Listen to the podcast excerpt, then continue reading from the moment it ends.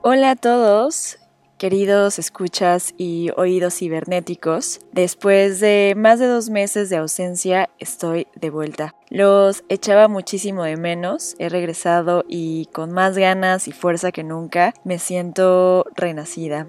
Nos acercamos al cierre de año, para quienes tuvimos la oportunidad de estar con nuestras familias más cercanas, pasamos la Nochebuena y la Navidad con ellos.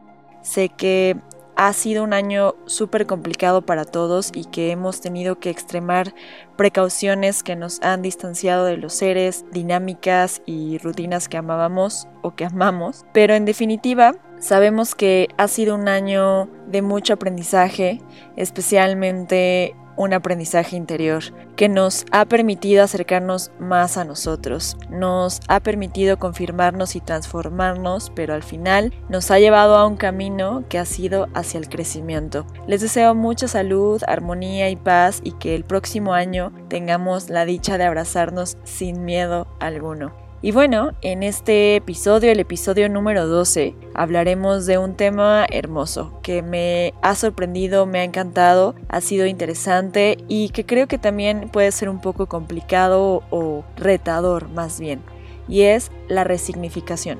Este tema llegó a mí como una epifanía, despertándome de un sueño y la energía del universo me pidió, me dijo que hablara de esto, porque hoy más que nunca, más bien nunca había entendido y puesto en práctica como hasta ahora la resignificación. La palabra misma suena muy evidente, ¿cierto? Darle un nuevo significado, resignificar. Y sí, de manera resumida y práctica lo es, es eso. Sin embargo, en un plano de la psicología y emocional, es em, darle un sentido diferente al pasado a partir de una nueva comprensión en el presente o dar un nuevo sentido al presente tras una interpretación distinta del pasado. Todos alguna vez hemos tenido el deseo de olvidar, de dejar en el pasado o de cambiar las vivencias desagradables para comenzar a sentirnos mejor y tener pues esos sentimientos más placenteros o más agradables. Desafortunadamente hablamos de algo que en ocasiones no podemos llevar a la realidad mediante conductas o sentimientos,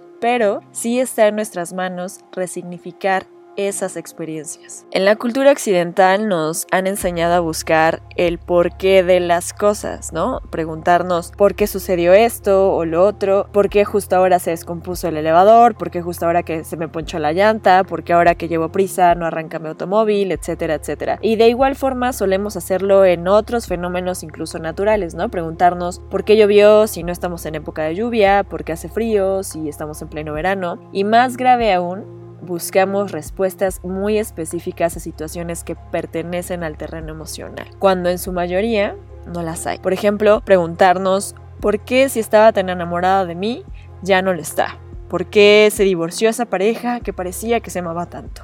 Como bien decía el escritor francés Marcel Proust, el verdadero viaje del descubrimiento no consiste en encontrar nuevas tierras, sino en tener nuevos ojos. Y resignificar es justamente eso, cambiar la óptica de esa historia que nos hemos contado una y otra vez y que inconscientemente no nos damos cuenta que nos está hiriendo, nos deprime o incluso limita nuestro aprendizaje. Es un cambio en realidad eh, de panorama que previamente ya estaba cargado de un significado. Por ejemplo, yo pasé de dos meses muy complicados, y digo dos meses eh, complicados en el sentido de que estaba alejado de la luz, de mí, porque yo estaba como asumiendo mucho ese significado de mi pasado y ahí lo dejaba y limitaba mi aprendizaje, limitaba incluso mi estado de ánimo. Y comencé a acercarme a la resignificación, a entender que era de fondo y, en realidad reinterpretar esta realidad pues lleva su tiempo, ¿no? Resignificar, eh, reinterpretar la realidad, ojo, no se trata de dejar de ver lo que está pasando, sino de encontrar otras perspectivas. Y es ahí donde empecé a enamorarme de esto. Imaginemos esa realidad, ¿no? Por ejemplo, em, ahora con la situación de la pandemia, pues muchos perdieron su trabajo. O sea, pongamos un ejemplo donde perdiste tu trabajo y luego entonces se proyecta que en tu industria va a crecer súper poquito, un 1% el próximo año. ¿Qué implica resignificar en este caso? Tenemos tres opciones. Una, negar.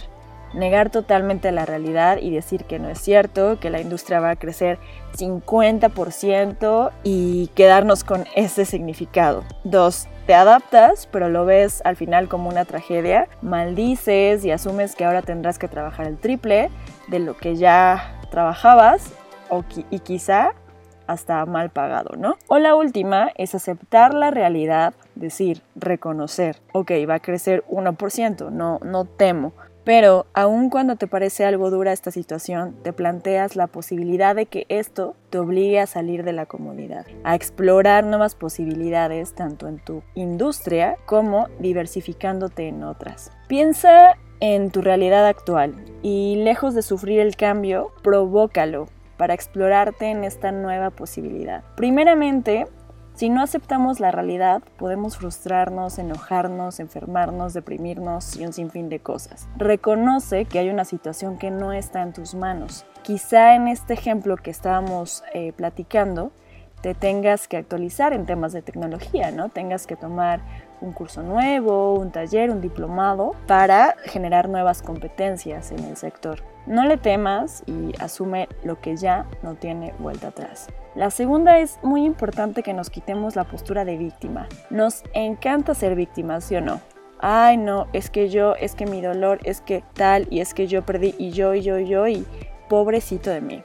Quitémonos esa postura ya porque es una carga muy, muy pesada es además una venda que nos impide ver la realidad y las maravillosas posibilidades que tenemos para seguir creando. Tres, tenemos que soltar el mito de la justicia, o sea, esta teoría eh, de la falsa justicia o la justicia universal con la que solemos vivir, esta teoría que pues nos dice que las cosas malas le pasan a la gente mala, ¿no? Y que a la gente buena solo le suceden cosas buenas. Entonces regresamos un poco a ser la postura de víctima, ya que pues empiezas a creerte que solo las cosas buenas le suceden a personas buenas, que ellos son merecedores de alegría, de felicidad, de armonía y de bendiciones. Y esto no es cierto. Y todos los eventos traumáticos que rompen con cualquier sentido de la lógica más elemental lo demuestran. Pues sí, desafortunadamente la vida es incierta y todos estamos expuestos a que nos pueda suceder de todo. Como decía Amado Nervo, yo y mis citas, ¿verdad? Es que ando muy lectora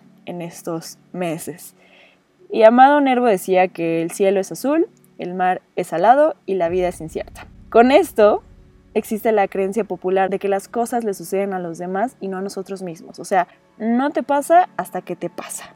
Y eso no existe. Eso no sucede en el momento, en el tiempo, en la sincronicidad que nos tiene que suceder, porque al final todo va sumándonos a hacernos el cúmulo de cosas de aprendizaje que somos hoy. Lo siguiente que me gustaría hacer como mucho hincapié es, es algo delicado, y digo delicado porque quizá algunos ya han tocado este tema previamente, si lo han reflexionado o no, y es gestionar nuestras creencias. Ciertas creencias o pensamientos pueden ocasionarnos bloqueos para incorporar internamente la experiencia, por lo que debemos trabajarlas a través de intervenciones que vayan dirigidas a deconstruir ese aprendizaje o esta, o esta creencia como la parte rígida y e indagarnos más en el qué discursos internos fluyen dentro de nosotros de nuestro pasado o bien sobre el evento o el suceso traumático que de alguna forma u otra está impidiendo nuestro sano avance, ¿no? nuestro sano crecimiento.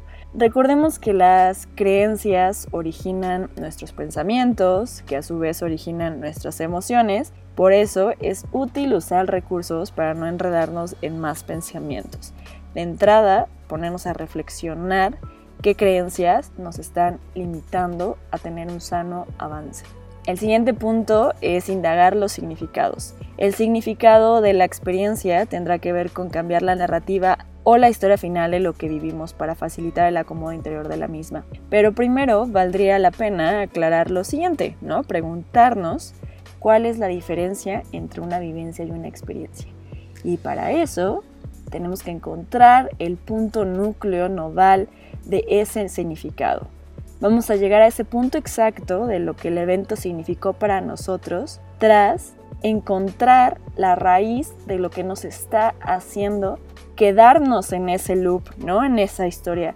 Y precisamente llegar al punto nodal es lo que nos dará la posibilidad de incorporar la experiencia ahora sí y decir, de aquí aprendí, ¿no? Y, no solo me quedo con la vivencia, la diferencia de una vivencia y una experiencia es que la vivencia es un suceso, te pasó, es un hecho, pues, o sea, no lo puedes negar.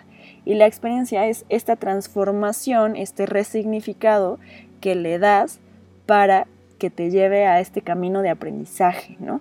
Y se vuelve algo que ya aprendiste y por eso decimos, yo tuve una experiencia, no una vivencia, porque yo ya aprendí a que esto más esto es igual a esto, no quiere decir que no lo voy a volver a hacer, no voy a limitar mis posibilidades, pero un poco sí he decidido que voy a generar nuevas oportunidades positivas para mí. Y el último es esta ventana de la vida, ¿no? La transformación, donde ya encontramos este universo o esta nueva realidad donde ya entendemos cuál es el punto nodal, gestionamos nuestras creencias, soltamos el mito de la justicia, nos dejamos de ser víctimas y encontramos la transformación. Esta ventana eh, donde nos cuestionamos, ¿no? ¿Qué personas, qué situaciones de todo lo que nos rodea están como en la misma órbita, ¿no? En el mismo sentido que tú, que están vibrando igual que tú. Y ahí es elección de cada uno, sí, definitivamente cada uno transforma su realidad. Por ejemplo, yo he tenido casos eh, o he escuchado casos de amigos que les ha ido muy bien en la pandemia en sentido profesional y de trabajo y que aumentó y bueno, en fin. Pero en el plano emocional, en el plano de pareja, digamos, pues ha sido una vivencia traumática. Entonces, ahí es cuando tenemos que, balancear, ¿no? Y cuando hablo de un balance, no por querer opacar una vivencia traumática o difícil, nos clavemos en hacer otra y nos olvidemos, ¿no? De, de esa otra posibilidad. He tenido amigos que terminan con sus parejas y se dedican 100% al trabajo, ¿no? O sea, se vuelven workaholics, sí, les va súper bien, empiezan a encontrar empleos, pero ya una vez que quieren salir a esa posibilidad de relacionarse con otras personas, como que generan un bloqueo eh, social porque dejaron como que la balanza estuviera muchísimo más del lado del trabajo. No podemos cambiar los sucesos del pasado, pero sí podemos cambiar el significado que le damos y en consecuencia los pensamientos y las emociones que tenemos en referencia a ello. Trabajarlo de este modo es una forma de empoderarte y orientarte hacia el futuro cercano, ¿no? No nos vayamos de que, ay, me va a orientar a llevarme a mi futura pareja, al amor de mi vida, no, al futuro cercano, es decir, mañana. Resignificar no solo te va a ayudar a aceptar, sino también a perdonar y a perdonarte tema que ya hemos hablado en episodios anteriores. Evidentemente, algunas experiencias pueden haber sido más difíciles que otras. El objetivo aquí es buscar el equilibrio, como les decía, evitando culpabilizarnos o lamentarnos sin más. Busca una interpretación que te resulte eh, más positiva para aceptar tu pasado y enfocar tu futuro. Es una forma de que busques una nueva forma de verlo que te resulte útil a ti en tu presente y para tu futuro. Piensa en esta situación y en lo que piensas sobre esta situación, ¿no? O sea, pregúntate, ¿te resulta útil pensar así? ¿Te hace sentirte bien? Y cuando digo útil es eso, ¿te hace sentir bien? ¿Te hace sentir en paz? ¿Te hace sentir tranquilo? Si no es así, te invito a que busques la forma de resignificarla. Algunas preguntas que te podrían ayudar a dar esa resignificación positiva son preguntarnos qué aspectos positivos pues descubrimos de nosotros en esa situación, qué encontramos de nosotros, porque a veces pasa, si no es que en la mayoría de los casos, nos olvidamos en, en esa vivencia, más bien en esa vivencia o trauma de nosotros. Personalmente yo me olvidé muchísimo de mi persona en la relación que, que terminé y que fue muy difícil asimilarla porque estaba muy negada a la realidad. Pero ahora que lo veo, ahora que he resignificado poco a poco, veo que me ha traído aspectos súper positivos de mí. Me he encontrado de una manera que sabía que tenía, pero que tenía ahí olvidada y guardadita, ¿no? Entonces sí, ponernos a pensar que siempre al final va a haber un aprendizaje hermoso de entrada para con nosotros. Segundo, preguntarnos qué oportunidades te acabaron apareciendo a raíz de aquella situación, ¿no? O sea, cuando empezaste, cuando empezaste a, tomar eh, decisiones o cuando ese suceso te pasó, cuando ese trauma, aparecieron otras cosas y hay que ver como en una eh, tablita, ¿no? O sea, qué cosas salieron y cuáles en un lado desecho y con cuáles me quedo. Probablemente una vez que soltamos, que salimos de esa relación o que renunciamos a ese trabajo o que nos despiden, probablemente vino una oportunidad mucho mejor. Tal vez no te estaba llamando o no te estaba buscando eh, el empleo que siempre querías porque pues estabas trabajando en otro, ¿no?